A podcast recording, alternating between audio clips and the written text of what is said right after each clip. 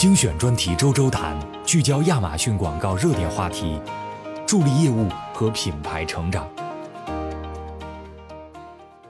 那第三个呢，就是我应该多久发布一次帖子？很多人都会问我，是不是一天发一个啊？我是不是两天发一个啊？这个没有一个限制，没有任何限制，你可以一天发一百哈，如果你有这么多素材。但是你最好是有个规划性，比如说形成规律，对某一个产品形成规律，对你的整个帖子账号形成管理的规律，这是非常有重要的。那最后两个呢，就是怎么去衡量帖子效果？刚才我讲过了数据，以及应该发布什么样内容的帖子，这个我刚才也讲了帖子的应用场景，在这里呢，我就不再多做。解读，那下面呢有一点时间给大家答疑哈，看一下，有人要求再翻到上面一张帖子哈，我翻过来了。好，我看一下这个，如果图片都是一样的，有必要更新吗？当然了，图片是一样的，跟标题也有一定的关系，但是我们不完全建议一样的图片用来反复更新，因为这个体验对于亚马逊来说和对于消费者来说都不是太好啊。可以更新文案比较效果对，这个同学也说了，也有这样子的，但是不是特别建议你特别密集的去这样做，你可以在测试学习的阶段这样小小做一下没有问题啊。你如果都是一样的就没有意义了，对不对？你不能全都是十几个都一样的图片，对不对？这没有意义。帖子目前可以在哪些站点用？帖子目前呢只有美国站。现在还在测试期，可以用。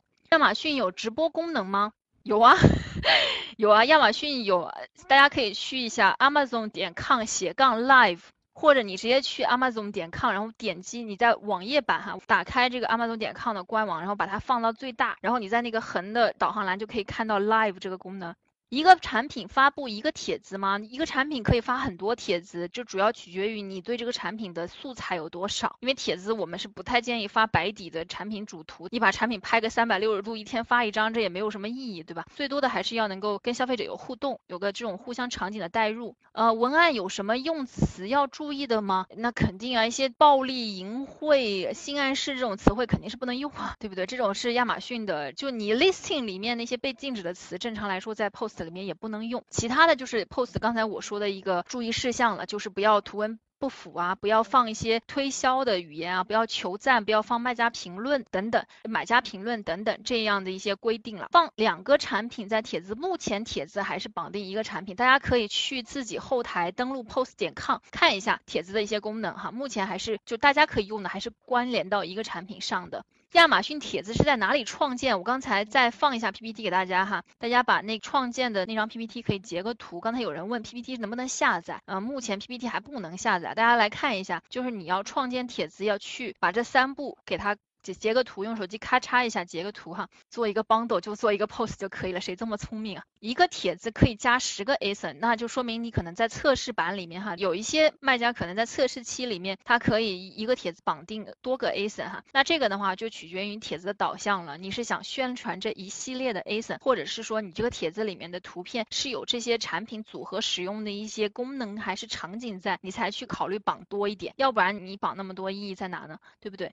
直播的链接的网址是在哪里？哈，直播的链接的网址，按照道理来说，大家应该关注我们亚马逊的微信，都应该能够收到一些直播的推送，然后。大家如果参加过我们直播的话，未来也会收到一些直播的邮件通知。怎么样的一个互动数据可以算帖子比较成功呢？这个你可以拿自己的这个 ASIN 的一些，比如说过去的在广告上的点击率来做一个参考哈。就是如果这个帖子它在互动上的比例，就类似于广告的 CTR，相比来说，其实跟它比还不错或者更高的话，那这个帖子肯定是很好的了。但是现在初期来说，大家是可以帖子自己账号内帖子互相比较。视频广告应该也在规划上，或者是大家可以什么时候讲视频广告，大家可以多多关注一下。目前我还不太知道视频广告什么时候会讲。